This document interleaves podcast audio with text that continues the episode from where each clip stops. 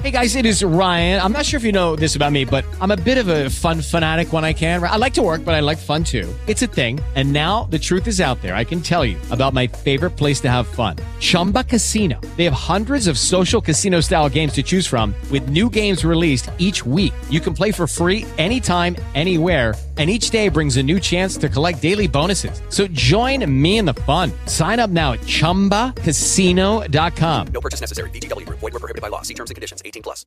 With Lucky Land slots, you can get lucky just about anywhere. Dearly beloved, we are gathered here today to. Has anyone seen the bride and groom? Sorry, sorry, we're here. We were getting lucky in the limo and we lost track of time. No, Lucky Land Casino, with cash prizes that add up quicker than a guest registry. In that case, I pronounce you lucky. Play for free at LuckyLandSlots.com. Daily bonuses are waiting. No purchase necessary. Void were prohibited by law. 18 plus. Terms and conditions apply. See website for details. Barrio Parlante, Barrio Parlante, escuche y sintonicen. Barrio Parlante, Barrio Parlante. Barrio Parlante, visitando barrios, sectores y corregimientos donde nacen las historias, los personajes y las iniciativas. Un territorio sonoro donde todas las voces son escuchadas. Escuche y sintonicen. Barrio Parlante, Barrio Parlante. Muy buenos días, bienvenidos a un nuevo capítulo de Barrio Parlante de Habitante 7. Estamos grabando en vivo y en directo desde Bosques de San Pablo. El día de hoy para Barrio Parlante tenemos a un invitado llamado Tomás Navarro. Tomás Navarro, ¿cómo estás? Muy bien, ¿y tú cómo estás? Muy bien, muchas gracias. Tomás, te presentas porfa ante todos los habitantes de la Comuna 7 Robledo y nos decís cuál es tu perfil, tu rol, qué ejerces. Eh, bueno, muy buenos días. Mi nombre es Francisco Tomás Navarro. Eh, en estos momentos soy el consejero local, participativo, eh, representando a los estudiantes universitarios de nuestra comuna, al igual que secretario general de la Mesa de Derechos Humanos, Convivencia y Paz de la Comuna 7. Perfecto, Tomás. Mm, te quiero preguntar, eh, apenas ingresaste a la universidad, ¿cierto? ¿Cómo ha sido, cómo has sentido ese cambio del colegio a la universidad? Bueno, no, pues yo llevo estudiando, estudio Derecho en la Universidad de Medellín. Sí. Eh, no es, no, no inicié ya, hace rato inicié, ¿cierto? Llevo tres semestres, eh, pero un cambio no fue brusco, ¿cierto? Eh, siempre he tenido como que una conversación continua con estudiantes universitarios y con las instituciones de educación superior, lo que me permitió como tal como que tener un conocimiento a fondo de todo lo que se lleva eh, en la vida eh, estudiantil. ¿Y cómo ha sido este proceso de liderazgo como persona joven? ¿Cómo te han recibido?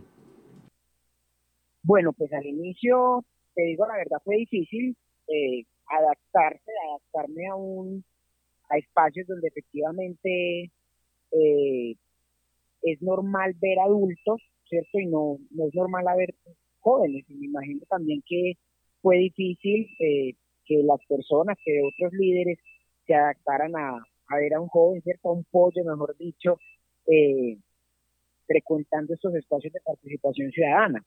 Pero después, con el tiempo, pues le fui cogiendo eh, aprecio a estos líderes eh, y también a los espacios.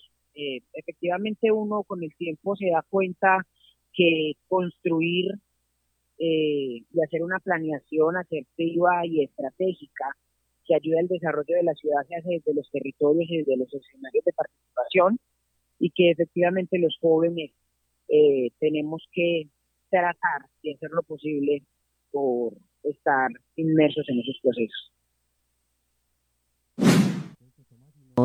Perfecto, Tomás, y nos puedes contar en este momento qué acciones o estrategias están implementando en el trabajo por los bueno, jóvenes. en estos momentos nosotros estamos tratando de, eh, de hacer como que una articulación entre universidades privadas y públicas, ¿cierto? Todo con el fin eh, de entender, tratar de conocer las realidades que tienen los estudiantes al interior de las, de las instituciones y también eh, al interior de sus hogares. Eh, nos hemos preocupado por saber las problemáticas que existen en los territorios, ¿cierto? Eh, tratando como que de llevar eh, las ofertas que tienen esas universidades mm, al territorio. Por ejemplo, hoy, aunque la Universidad de Medellín es una universidad que está por fuera de nuestra localidad o está por fuera de nuestra comuna, eh, la universidad se ha interesado por ayudarnos en todo el tema de asesorías jurídicas, eh, ofertas estudiantiles para los eh, para la comunidad eh, para la comunidad como tal, ¿cierto? Eh, hemos logrado establecer procesos que nos ayuden como que a conocer esas realidades sociales eh, con la ayuda de la Universidad de Medellín, con la, con la ayuda de la Universidad de Antioquia y efectivamente eh, a través del presupuesto participativo. Ahora estamos tratando de establecer como que rutas, mecanismos que permitan eh, dar a conocer esas realidades y efectivamente la defensa y la promoción de todo el tema de derechos humanos, derechos de la mujer, eh, procesos que nos ayuden en la deconstrucción masculina, ¿cierto? Es un proceso muy largo, pero un proceso muy bonito que efectivamente nos permita eh, entender que en las comunidades educativas eh, debe haber una inclusión tanto de mujeres, hombres, comunidades indígenas, afro, eh, grupos diversos y que podemos construir sociedad todos juntos. Y en lo que ya estás trabajando, ¿qué has percibido que son como las necesidades más urgentes que tiene el público estudiantil? Bueno, pues mira, en estos momentos para nadie es un secreto que en las universidades, no solo de la comuna, sino también de la ciudad, las universidades de la ciudad como tal, ha habido todo un proceso, un escándalo mm, de abusos sexuales, ¿cierto? Eh, o hay un tema de, de suicidio, altos, altos, altas cifras de suicidio, ¿cierto?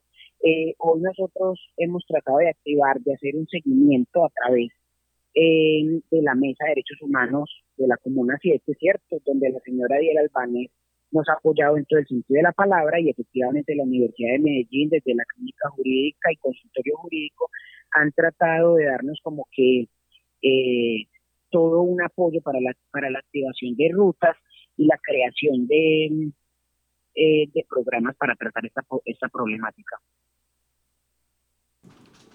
Perfecto, entonces hablemos, entonces me hablas de suicidio y abuso sexual, esas son las principales urgencias. Y, Exactamente, sí. y en lo, en lo poco que llevas trabajando con los jóvenes, ¿cuál puedes decir que son como los principales logros que has alcanzado trabajando en esta mesa?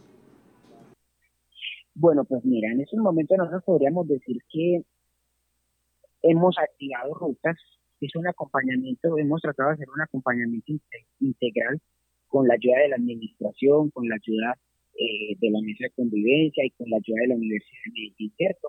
Pero más allá de logros, hemos logrado como que, que, el, que el joven universitario se acerque a nosotros, porque efectivamente antes no, no, era, no era común que el sector universitario en realidad estuviera un poco más unido y se acercara y nos contara las problemáticas. Sea, en esos momentos yo creo que el logro más importante es la articulación que hemos tenido con el sector privado, el sector público y eh, colectivos sociales eh, para trabajar con los jóvenes. Tomás, digamos que yo soy un estudiante y quiero empezar a trabajar con ustedes, también por los jóvenes y por los estudiantes. ¿Cómo me puedo contactar con ustedes? ¿Dónde puedo llegar? Pues efectivamente te puedes contactar conmigo, eh, pues, con el representante del sector como tal, al número 312-667-8184, donde efectivamente queremos trabajar el tema de la convivencia, la paz, el trabajo por las comunidades y efectivamente tratar de hacer como que una inmersión del estudiante eh, que está en bachillerato hacia la vida universitaria. Y también te puedes comunicar a las redes sociales de la Mesa de Convivencia, Derechos Humanos y Paz de la Comunidad. Excelente, Tomás. Ya saben, para que lo contacten y hablen con él si quieren trabajar por el proceso juvenil y estudiantil. Tomás, vamos llegando al final de esta corta entrevista. Para finalizar, te quiero preguntar si de pronto tienes algún mensaje que darle a todos los habitantes de la Comuna 7. Eh, no, pues el mensaje que tenemos para darle a toda la a toda la población como tal de la Comuna 7 es que estamos atentos, ¿cierto? Estamos atentos a todas las dudas, problemáticas que se presentan en el territorio, al interior de las universidades, ya sean públicas, privadas, y que efectivamente se pueden acercar para tratar de trabajar con nosotros.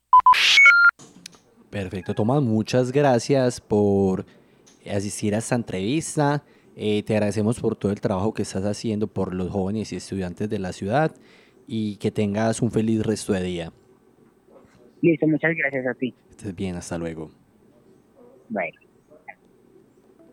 Bueno, esta fue la entrevista con Tomás Navarro, que viene liderando procesos con la población juvenil y estudiantil de la ciudad de Medellín. Gracias por acompañarnos a este nuevo capítulo de Barrio Parlante por Habitante 7 y sigan con nuestra programación en habitante7.com. Hasta luego. Estás escuchando Barrio Parlante en vivo por Habitante 7.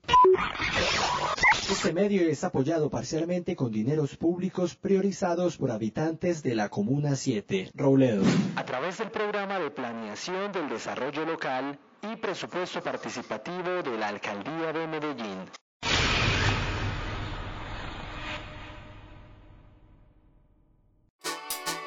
Esta es una producción de Habitante 7 Online, con la dirección de Luis Fernando Muñoz. Presentación y edición de David Rodríguez.